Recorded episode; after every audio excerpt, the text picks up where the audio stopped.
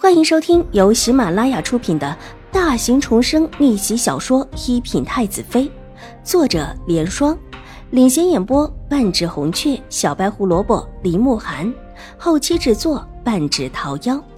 喜欢宫斗宅斗的你千万不要错过哟，赶紧订阅吧！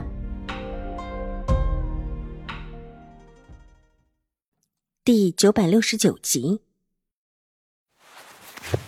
父皇。可能宫里也有人传播，便是有人暗中下手。儿臣请父皇明察此事，还母后一个公道。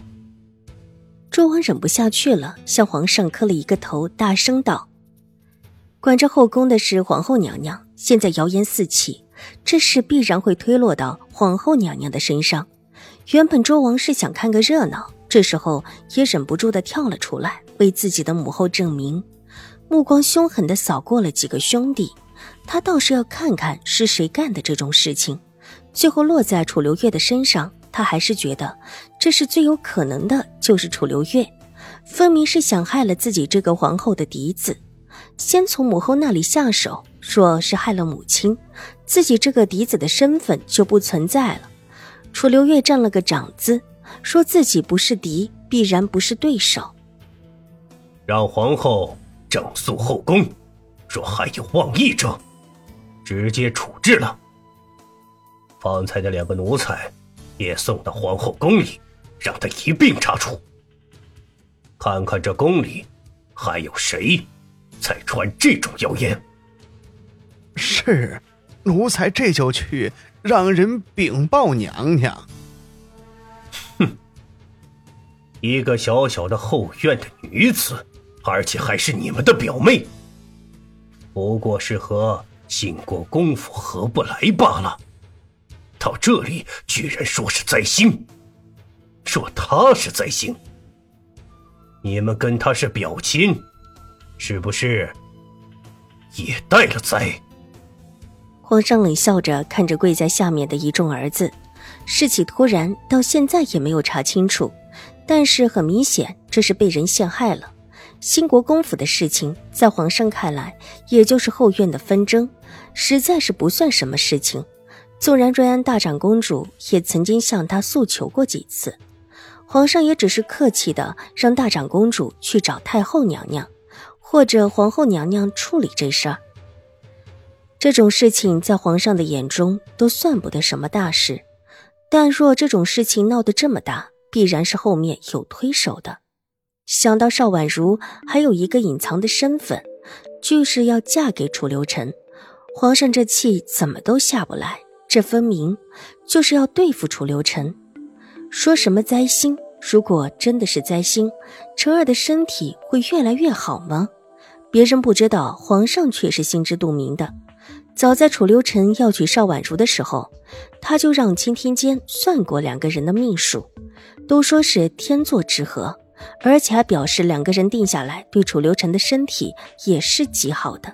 现任的钦天监是皇上信任的人，又哪里来着？因为这些突然的闯入的谣言而认定了邵婉如是灾星，再加上楚留臣的身体的确是比以前好了一些，皇上更是确认邵婉如她是福星，由福星变成了灾星，分明是有人见不得楚留臣好。方才楚留臣显然也意识到了这一点。神色之间才是这么的黯然难过，只要想到这一点，皇上就怒不可遏。儿臣不敢。听得皇上如此说，三位皇子一个个低下了头，连道不敢，额头上都不由得冒出了冷汗。楚留臣不言不语，继续低着头，只是神色越发的暗淡起来。好半晌，才抬起头，温声道：“说皇不必动怒，先查清楚再说吧。”查，外面的流言也一并查清楚，让京兆尹派人去各个戏楼、书馆巡查一切可疑者。皇上深吸了一口气，怒瞪着三个儿子，大声发作。从御书房里出来，楚留月深吸了一口气，望了一眼御书房外面的大殿，只觉得胸口发闷。原本以为不过是一个小女子的事情，没想到闹得这么大。只不过是想解一下邵颜如的围罢了，想不到跟风的人这么多，必然是有人知道这事跟自己有关，故意在暗中推手。大哥，你觉得会是谁这么干，要置一个深闺女子于死地？知王脸色不悦的跟在他后面走了出来，看了看他的脸色，带着几分阴阳怪气。宫里的花死了，鱼也死了，难道都怪这个灾星？这种事还真的有人想得出来？脑袋坏了吧？大哥、二哥，我也觉得想这个主意的人脑袋坏了。少武小姐那么好的一个人，居然被人祸害到这种地步。我看呐，就是兴国公府的人干的。分明之前都在说兴国公府的人在害武小姐。楚留星也跟在他们的身后，听了他们的话，气愤的道：“他是真的很生气，少武小姐那么美好的一个人，怎么就能够被人传成这样？最主要的是，原本他还想着是不是可以找个机会跟母妃说说少武小姐的事情，说是母妃同意了，他就能够向父皇求旨赐婚，却没想到出了这样的事情。”这会儿事情未了，他哪敢说这样的话呀？母妃向来是信佛的，若是让他知道了一丁半点这种灾星的传言，自己的事情啊，必然是没可能了。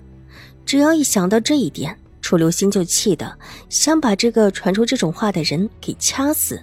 谁这么恶心人，乱说胡话呢？四弟，不可胡言。楚留月冷冷的看了他一眼，低声道。我怎么了？肯定是他们。之前说是要把邵武小姐送到白云观去，后来又说邵大小姐送了一支掺了毒药的药膏给武小姐。那些事哪一件都跟兴国公府有关，然后就突然之间冒出了五小姐是灾星的事，不跟兴国公府有关，还跟谁有关？楚留心跳着脚，他越想越生气，这不是有人知道了他的意思，想故意的坏他好事吗？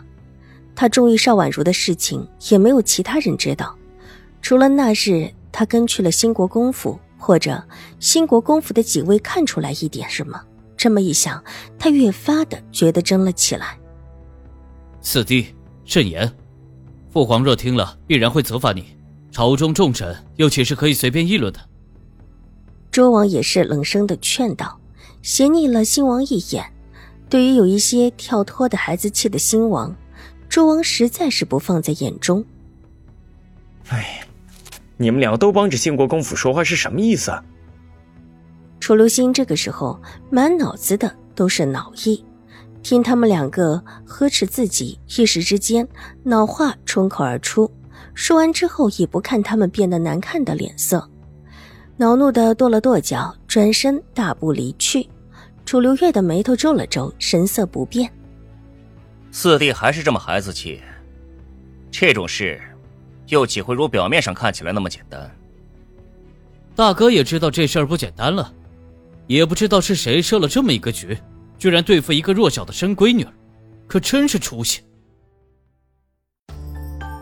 本集播讲完毕，下集更精彩，千万不要错过哟。